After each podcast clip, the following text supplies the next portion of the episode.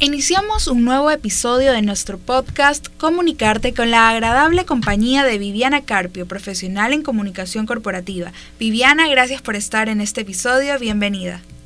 Hola Rafaela, Valentina, eh, me siento muy orgullosa de estar aquí con ustedes compartiendo, eh, ya que algún momento yo estuve en el lugar de ustedes y es muy enriquecedor para mí poder alimentar también todo, todo este tipo de información que les pueda servir. Muchísimas gracias Viviana por tus palabras. Conozcamos un poco más de Viviana. Ella se formó como comunicadora corporativa en la UES y cursó toda su carrera manteniendo una beca por excelencia académica. Ha participado en talleres y cursos sobre comunicación y gestión. Ha tenido diversas experiencias laborales. Actualmente es propietaria y administradora de su propio negocio de arreglos y planeación de eventos, Banu. La pueden encontrar en sus cuentas de Instagram como arroba banu.events y arroba banu.es.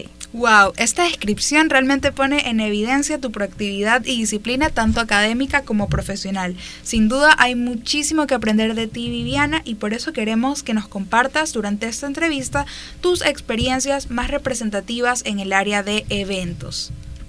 Como es de conocimiento general, la pandemia ha marcado nuestras vidas, tanto así que muchos negocios tuvieron que cerrar, otros debieron adaptarse y otros surgieron a raíz de la necesidad económica. Efectivamente, y uno de los nichos de negocios más afectados fueron justamente los, los eventos sociales, pues muchos fueron postergados e incluso cancelados. Sin embargo, hubo varios, como vivían en este caso, que aceptaron el reto de continuar organizando eventos memorables, explorando nuevas maneras y adaptándose a la coyuntura actual. Por este motivo, hoy tenemos como tema organizar un evento en tiempos de pandemia.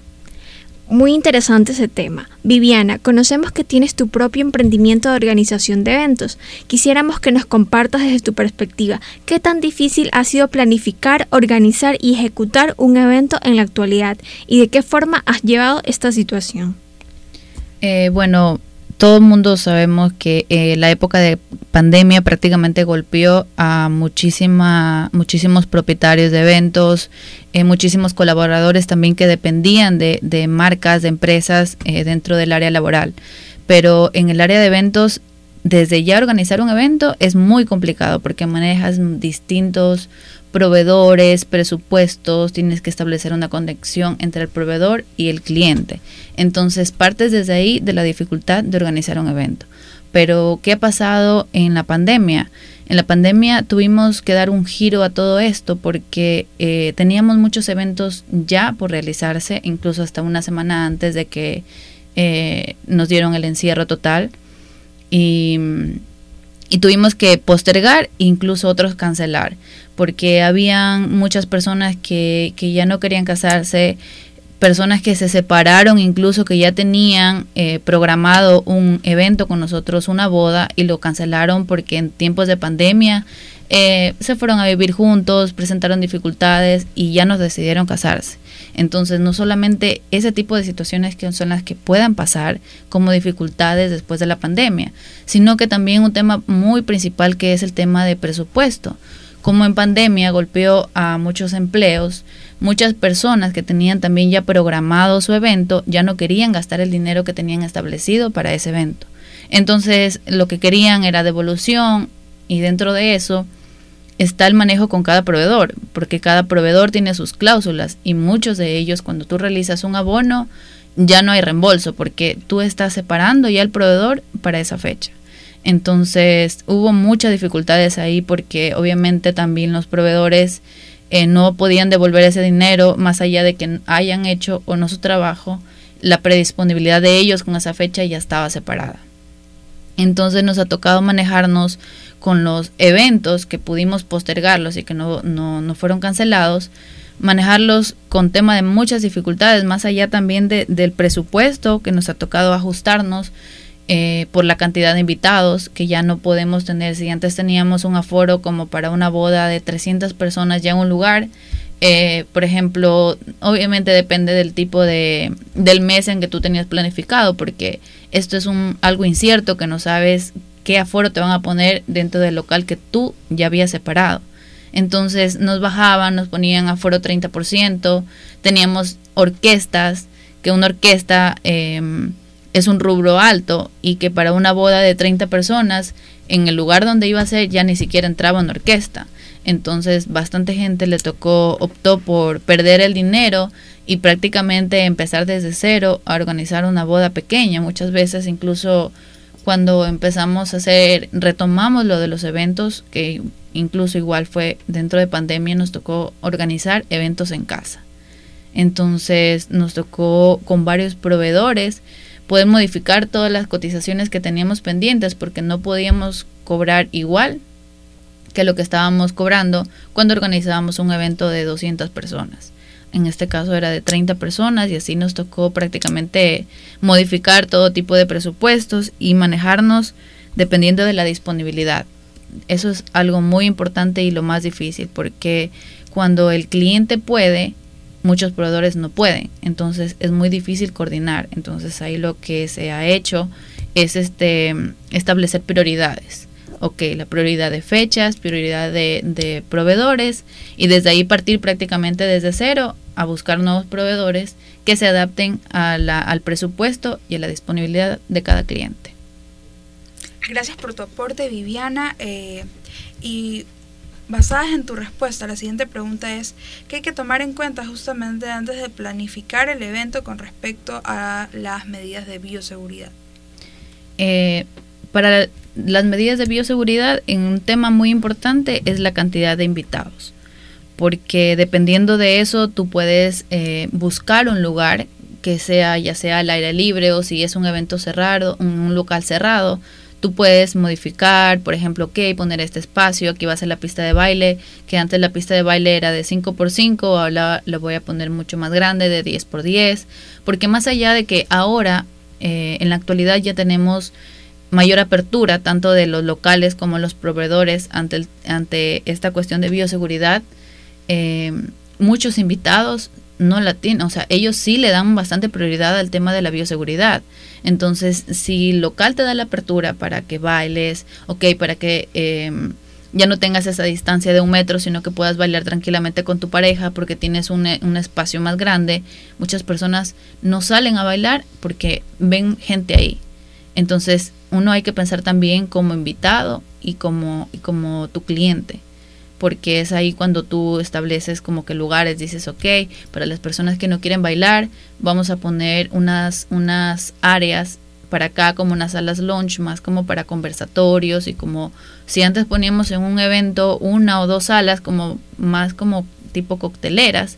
En esta ocasión no, por ejemplo, ahora ponemos unas 5 o 8 mesas como para que cada familia o cada persona que quiera ir con sus amigos tengan su lugar sin estar eh, teniendo contacto con, más invitados.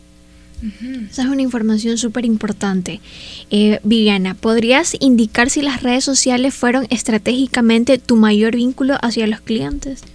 Prácticamente diría que fue mi vínculo principal porque en pandemia tuvimos un encierro total, entonces eh, no teníamos más medio de comunicación que las redes sociales.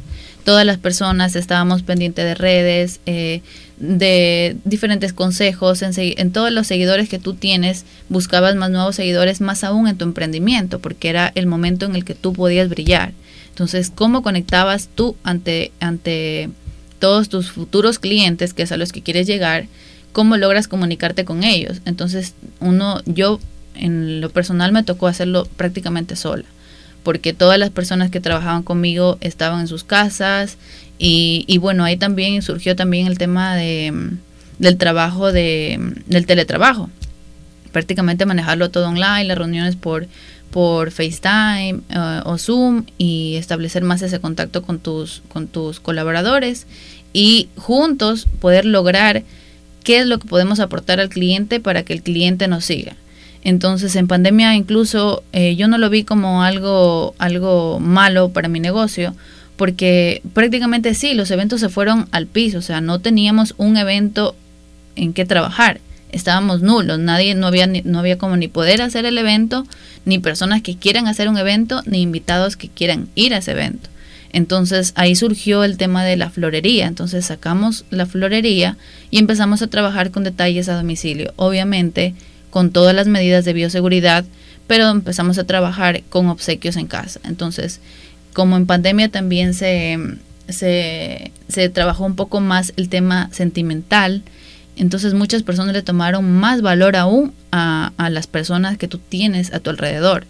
Entonces si antes no tenían la costumbre de enviarle un ramo de flores eh, a tu abuela, a tu mamá, a tu hermana que cumpleaños, ahora como que quieres hacerte presente porque la tienes a esa persona viva. Entonces es ahí como cuando surgimos para poder llegar a todas esas personas que tenían la necesidad de a través de nosotros eh, hacer llegar un presente a, a, esa persona. Me agrada muchísimo cómo de verdad tomaste eh, esta, digamos, crisis como una grandiosa oportunidad y lo transformaste en algo increíble que te ha estado yendo súper bien. Definitivamente eh, es, es, de admirar todo lo que has hecho. Así que eh, cuéntanos un poquito sobre alguna vivencia dentro de tus actividades de negocio que te haya dejado eh, grandes enseñanzas. Imaginamos que debes tener muchísimas anécdotas, tal vez una que sea bastante representativa. Eh, creo que siempre van a existir anécdotas dentro de, de, cualquier área laboral, más aún en los eventos, todo evento es diferente, cada evento tienes una experiencia nueva y siempre van a surgir problemas. La cuestión es cómo tú tienes a tu equipo capacitado para poder resolverlo. Pero una, un, el mayor problema que me surgió uh, dentro de, mi emprendimiento fue cuando en pandemia yo empecé ok a sacar la línea de la florería. Yo ya tenía modelos antes que yo ya había hecho porque durante de mis eventos tenía clientes que me decían un ramo para mi esposa, para mi esposo y le hacíamos y teníamos fotos. Teníamos ya esa producción hecha. Lo que no teníamos era eh, ejecutado un catálogo donde ellos puedan ver y todo. Entonces, cuando surgió el Día de la Madre, fue en marzo, cuando inició la pandemia, llegaba mayo, obviamente teníamos solamente abril para poder trabajar toda esta cuestión de ventas, generar un catálogo, pero no teníamos rosas. O sea, literal, en todo el país no tenía rosas. ¿Por qué? Porque no había transporte. No había forma de llevar las rosas desde un lugar a otro y más aún eh, toda la, todos los materiales que tú necesitas para poder implementar, tanto como el cartón para hacer las cajas, el vinil para forrar las cajas, el vinil para personalizar las cajas, las rosas, el oasis, o sea, son bastantes proveedores que, que teníamos la dificultad de que no llegaban. Entonces, ese fue el problema más grande, porque proveedores teníamos, pero no había el transporte para poder llegar. Pero mm, pudimos solucionarlo, entonces logramos vender el Día de la Madre, creo que fue un, un, Día de la Madre que siempre me voy a acordar porque fue el primer Día de la Madre que como florería vendimos y fue un éxito total. El día jueves, prácticamente unos tres días antes del Día de la Madre, se me había acabado toda la producción que yo tenía disponible para la venta. Pedí más rosas, logramos que me lleguen haciendo transbordo, yendo con mi papá en un camión literal con él a retirarlas traer más el día viernes, se acabó todo el día viernes y hasta el día sábado otro camión más y así fue que fue un éxito total. Entonces desde ahí dije, eh, cuando más dificultades tuve fue cuando más vendí. Entonces, ¿por qué más bien ahora que tenemos más facilidades de, de elegir proveedores, de que te llegue a la puerta de tu casa cualquier cosa, por qué no podemos eh, tener más éxito en lo que cada uno nos propongamos? Claro, es justamente eso, la capacidad de respuesta, creo, un factor muy clave al momento de, organizar eventos y de tener un emprendimiento y de cualquier proyecto que, que tengamos, esa, esa capacidad de saber cómo reaccionar ante cada eh, dificultad que se presente.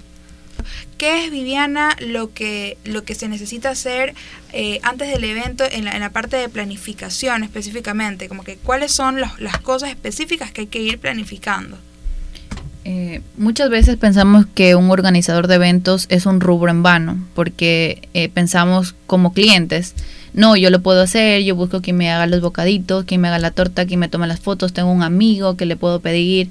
Eh, siempre pensamos de esa manera quizás como clientes, pero más allá de organizar un evento, el organizador de eventos es la pieza clave de tu evento, porque durante el evento no puedes estar tú atrás de los proveedores. Entonces necesitas una persona quien esté supervisando todo el evento que tú ya lo tenías planificado. Porque antes de que empiece un evento, obviamente eh, organizamos el cronograma. que pasa primero por eh, supervisión de la aprobación del cliente. Entonces, una vez que tenemos con él visto toda la cuestión de tiempos durante el programa, procedemos a hacer el timing, que eso es como más una organización interna, donde tú tienes que tener detallado, absolutamente detallado y cronometrado, absolutamente todo, desde probar los equipos, que el de la orquesta haga prueba de sonido, a qué hora va a ser la prueba de sonido, quién lo va a recibir, el momento que, sea durante todo el montaje, qué proveedores nomás llegan a, realizar el montaje, qué proveedores llegan a dejar, por ejemplo, el whisky, los bocaditos, ver a qué hora exacta necesitas que, que lleguen los bocaditos, porque, por ejemplo, si es en un área al aire libre, los bocaditos se derriten. Entonces necesitas ponerlos prácticamente media hora antes del evento. Y muchas veces eso el cliente no sabe qué hay detrás de cada evento. Entonces nosotros hacemos un timing que es como el cronograma donde organizamos a cada uno de los proveedores. Ese timing pasa por cada proveedor y el proveedor sabe qué es lo que tiene delegado a cada uno porque tú le detallas el nombre del proveedor.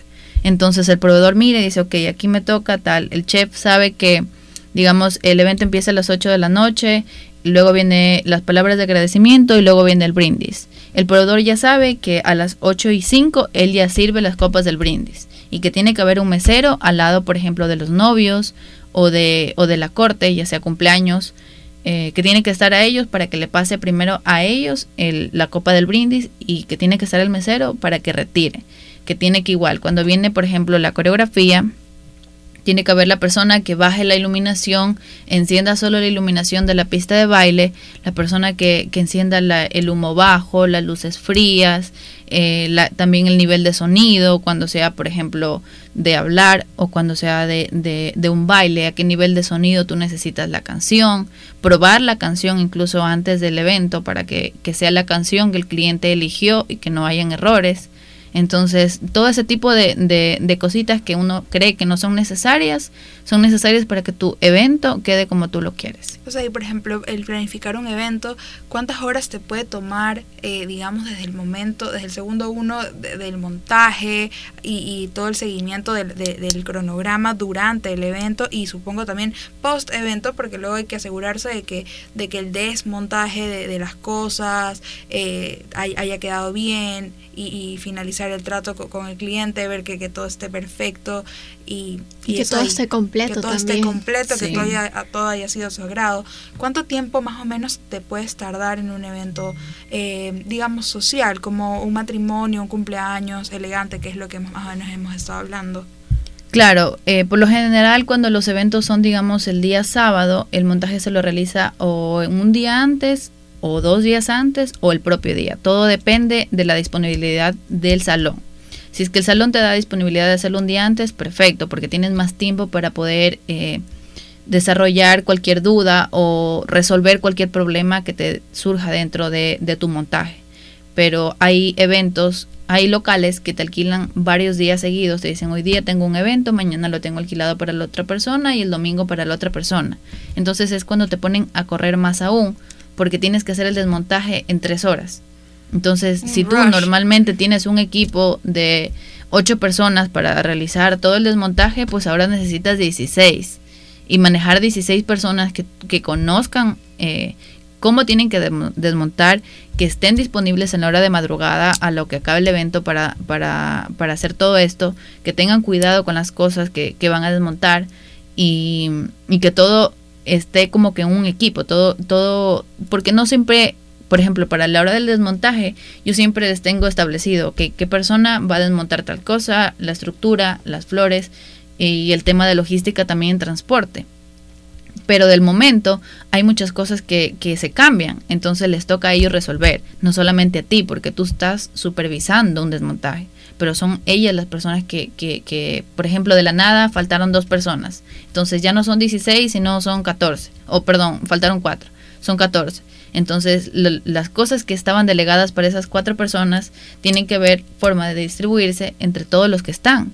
Entonces, no solamente uno cuando está en un evento piensa que se acabó el evento, fue un éxito y se acabó todo y está hasta ahí. Pero el organizador tiene más trabajo aún, porque incluso hasta, hasta las botellas de whisky quedan contabilizadas. Entonces hay que entregar un reporte al cliente con tu proveedor, con el que manejó el tema del whisky, cuántas botellas llenas hay y entregar las botellas vacías. Así también el cliente tiene también eh, de una forma más organizada la constancia. La constancia de que, ok, tengo aquí mis botellas vacías, no se perdió ninguna, esto fue lo que se tomaron, no se perdieron y, y hasta ahí. Pero si no tienes un organizador que esté atrás, eh, pendiente de todos estos detalles, nunca vas a saber si las botellas se perdieron o de la nada dijeron no, no aparecen, no saben qué pasó, no hay nadie quien te rinda un reporte.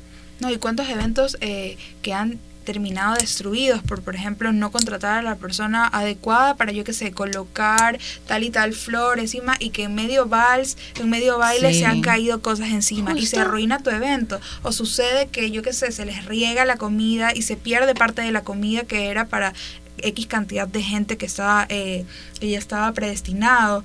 Y bueno tantas cosas que pueden surgir. Qué importante de verdad eh, el papel del, del, del, organizador de eventos en todo tipo de eventos en eventos eh, corporativos en los eventos sociales en cualquier cosa es súper necesario tener esta persona que esté atrás pendiente haciendo seguimiento verificando que cada cosa esté donde tiene que estar y sobre todo la importancia de saber a quiénes uno contrata, que sean personas altamente capacitadas. Justamente en redes sociales circulaba un video de una boda que estaban esos fueguitos ahí del piso, como unos fueguitos así, no sé cómo se llaman. Ya, eso de ahí estaba así y arriba habían unas flores de plástico. La cosa es que había el viento hizo que se elevara más el fueguito, incendió todas las flores. O sea, el evento que era estaba bonito, un momento que uno lo va a recordar para siempre, se destruyó por una mala organización. Por eso también es importante saber a quiénes contratan para que todo sea perfecto e impecable. Exacto, es que muchas veces cuando tú no, no, tienes la experiencia, uno puede contactar un probador, eso no, no, no requiere mayor dificultad, tú lo contactas, pero tú no sabes qué, qué dificultades puedan venir. Por ejemplo, si contratas a un proveedor de luces frías, tú tienes que saber qué altura vas a contratar las luces frías, porque el proveedor tiene algunas alturas, tiene altura de un metro, dos metros, tres metros, depende de qué es lo que tú tienes arriba. Pero, pero si solo contratas un proveedor y le dices quiero cuatro luces frías para que me la pongan eh, durante el vals, el proveedor va y te pone las cuatro luces frías, él no tiene nada que ver. Entonces, si tú estás pendiente, eh, digamos que durante el montaje sabes que arriba de esa estructura van a colocar unas flores que, cuando ellos montaron las luces frías no habían, tienes que estar pendiente, decirle, ok, no me ponga las luces frías de tres metros, sino solo las de un metro, porque tienes que estar pendiente de esos detalles. Y, así con esos detalles son bastantes detalles que salen de un rato a otro, pero tú tienes que estar pendiente, como lo que les dije de los bocaditos. Y les digo esto porque me pasó de experiencia incluso en un evento que la novia me había dicho, no, yo tengo los bocaditos listos, eh, los bocaditos van a llegar, yo le había dicho que tenían que llegar media hora antes del evento porque era al aire libre y se derretían y habían trufas de chocolate y esa cuestión. Bueno, el hecho es que le había contactado a una amiga de ella por ahí y como ella era también invitada del evento, le fue a dejar los bocaditos a las 3 de la tarde porque tenía que irse a arreglar y todo para estar en el evento. Llegaron los bocaditos a las 3 de la tarde y yo obviamente tuve que ver cómo soluciono porque eran cuatro horas que iban a estar esos bocaditos. Entonces me tocó buscar a una persona, solo delegar a una persona para que lleve todos esos bocaditos, consiga refrigeradores para guardar todos los bocaditos o que estén al menos en un cuarto donde haya aire acondicionado para que no les pase nada y media hora antes del evento recién realice el montaje. O sea, buscar a una persona de la nada. Entonces tú tienes que de una u otra forma tener equipo disponible para cualquier tipo de situación como estas que puedan pasar. Súper importante ahí también contar con esta red de contactos, es decir, personas como tú que ya van ganando experiencia, se van haciendo ya más conocidas en el medio y todo, ya tienen eh, eh, a, su, a la mano eh, las personas adecuadas. O sea, tú ya sabes, por ejemplo, que si de la nada te surge X calamidad o cualquier, cualquier circunstancia que, que, pueda hacer que llegue a fallar el evento, tú ya estás un paso adelante porque ya tienes a la persona y tú dices, ya, esta persona la llamo, la puedo contactar y sé que a esta hora va a estar disponible o que, o que me puede conseguir a alguien de confianza también, que sea la persona que, que, que ayude a, solventar cualquier falencia. Entonces eso es, eso es muy importante. ¿Cómo has generado esta red de contactos, por ejemplo, a lo largo de, de, tu, de tu emprendimiento? Cuando empecé eh, yo esta cuestión de eventos, eh, obviamente hubo mucha gente de, del medio, de, de, dentro de mi medio, habían planificadores de eventos, eh, habían también proveedores de flores, y de luces, de bocaditos, de fotografía. Entonces yo ingresé a, la Asociación de Planificadores de Eventos del Guayas. Entonces entré a ese grupo. Eh, incluso estamos ayudándonos constantemente en WhatsApp. Tenemos un WhatsApp donde cada uno qué sé yo, de la nada tiene un evento y dice, por favor, me va a llover, necesito cuatro carpas, ¿dónde puedo conseguir? Porque obviamente nunca, nunca vas a, abastecerte totalmente de proveedores. Porque digamos que tu empresa crece y tienes dos eventos al mismo día. Y los dos proveedores que tenía los tienes uno, uno en cada evento. Y por A o B se le quemó un generador, que fue lo que nos pasó una vez. Ah, en los salones, por lo general, cuando tú tienes un salón eh, para eventos, tienen un generador de, de, energía, que es el que necesita la orquesta para poder sonar. Si no tiene el generador, ellos no pueden sonar porque no van a, no van a, exponer sus equipos. Entonces se le dañó el generador al, dueño del local. Entonces me dijo Viviana, no tengo generador, no tengo cómo solucionar, la orquesta no va a poder sonar. Entonces tienes que buscar más proveedores que quizá te puedan facilitar un generador o alquilar o lo que sea para poder solucionar. Entonces, eso fue lo que nos tocó. Yo puse en el grupo, por favor, necesito un generador de manera urgente, alguien que me lo pueda alquilar. Y eso no es algo que lo alquilan así nomás. Pero como estaba dentro de ese grupo de planificadores, estaba eh, una, una amiga que tenía un salón de eventos y ella tiene un generador, digamos. Entonces, ella envió un personal para que, alquilarlo. Obviamente que fue un poco cariñoso, pero lo resolvimos. Pero ya tienes a dónde refugiarte si es que te surge algún problema. Muchas veces uno dice, bueno, contacto a un proveedor, pero del rato de la hora surgen cosas como estas, que dentro del mismo proveedor que tú contrataste le surge un problema y si él no lo soluciona tienes tú ver la manera de ayudarle a él solucionar. Claro, porque tu responsabilidad es al final hacer que el evento sea exitoso. Muchísimas gracias Viviana por aportarnos tan valiosa información y también por tus experiencias en el ámbito de organización de eventos. Ahora vamos con un jueguito. En este podcast siempre tenemos la costumbre de hacer una dinámica, entonces vamos a hacer un juego que se llama Dilo a la primera. Nosotras te mencionaremos una palabra y tú tienes que decir lo primero que se te venga a la mente. ¿Entendido? Ok. Perfecto. Listo. Entonces, eh, yo creo que empezamos. Vamos a poner un cronómetro de 10 segundos. 10 segundos para que en esos 10 segundos tú nos puedas eh, decir todo lo que se te viene a la mente y empezamos ahorita. La primera palabra es comunicación. Janet. Nuestra coordinadora de comunicación, perfecto. Puedes decir todas las que quieras, te quedan tres segundos. Ah, ok. Uy, ya se acabaron, pensé que solo era una. Está bien. bien, vamos, segundo intento, la segunda palabra. A ver, la segunda es emprender. Eh, problemas, satisfacción, eh, economía, proyectos. Mm, eso sería. Perfecto, muy bien. En 10 segundos. Eh, la tercera. Planificar.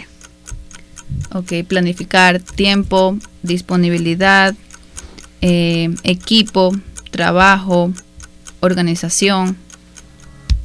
Perfecto. Cada vez va diciendo más. Y en el tiempo, en el tiempo preciso. La otra es adaptarse. Eh, disponibilidad, em, cambios, innovación, destacar, innovar. Perfecto. Y la última es eventos. Pasión, planificación, decorar, eh, crear, diseñar, organizar, planificar. Perfecto, muy bien, excelente. Vivi, ya casi estamos por terminar y ahora sí te pedimos que le envíes un mensaje a nuestros oyentes, aquellos que están cursando la carrera de comunicación, así como para aquellos jóvenes que están pensando eh, estudiar alguna carrera relacionada a la comunicación eh, y la organización de eventos. ¿Qué, les podrías decir para que vivan eh, su etapa universitaria de mejor forma? Eh, el mejor consejo que les podría dar es que aprovechen el tiempo. Uno a veces dice que como estudiante, uy, espero que me gradúe y luego eh, empiezo a proyectar todas las cosas que quiero hacer, pero no hay que perder un solo minuto porque mientras tú adelantas, tú puedes ir desarrollándote en cada ámbito en el que tú quieres estar. Entonces, no a veces solo por uno dice, soy estudiante, después una vez que me gradúe pienso, no, tú tienes todas las capacidades. Y más aún si estás dentro de un establecimiento que te brinda todas las oportunidades como para poder crecer. Entonces, si estás estudiando y tienes en mente algo que quieras hacer, no creas que te va a ir mal, siempre piensa positivo. Piensa positivo, rodéate de gente que, que, que te apoye, con amigos que te apoyen y asimismo nunca pienses que no lo puedes lograr. Si van a haber dificultades, pues si hay tres, tú piensas que van a haber diez posibilidades de que tú lo puedas lograr. Y así prácticamente te toca. Yo empecé sola, ahora tengo gracias a Dios mi equipo de trabajo, pero sola aprendí todo lo que tenía que aprender. Ahora tengo mi equipo y es algo que ni yo mismo me lo creo, algo que, que he logrado tener pero de, ser una estudiante de comunicación prácticamente viviendo en una ciudad que estaba sola, no tenía mis papás, tenía toda mi familia lejos, lo pude lograr. Entonces, más aún si son estudiantes que tienen aquí este, toda su familia que lo apoye, más aún tengan esa valentía de que todo lo puedes lograr si tú lo sueñas y lo piensas y lo ejecutas. Perfecto, ahora sí culminamos este episodio que ha sido muy entretenido y con muchas enseñanzas. Viviana, estamos totalmente agradecidas por haber sido parte del podcast del día de hoy. Fue realmente enriquecedor el contenido que nos brindaste. Te deseamos los mejores éxitos en tu emprendimiento, en el que sabemos que has puesto todo con mucho esfuerzo y dedicación. Sí, estamos totalmente agradecidas también con nuestros oyentes por acompañarnos una vez más en este podcast. Esperamos que hayan disfrutado de este episodio. No se olviden de seguirnos en nuestras redes sociales, en Instagram como arroba comunicarte podcast. Para que estén pendientes de nuestro contenido y no se pierdan de ningún detalle de nuestros próximos episodios. Hasta la próxima. Y esto fue Comunicarte.